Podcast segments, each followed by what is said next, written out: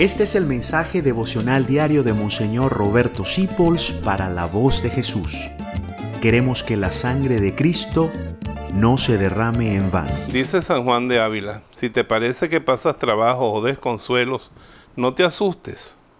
Acuérdate que así suele tratar el Señor a sus hijos. Estas cosas no son señales de ira, sino de bienquerencia. Santa Teresa de Jesús le decía al Señor, por eso tienes tan pocos amigos, por la forma en que los trata. Y es que Dios quiere sacar de nosotros lo mejor, y por eso a veces nos tiene que corregir.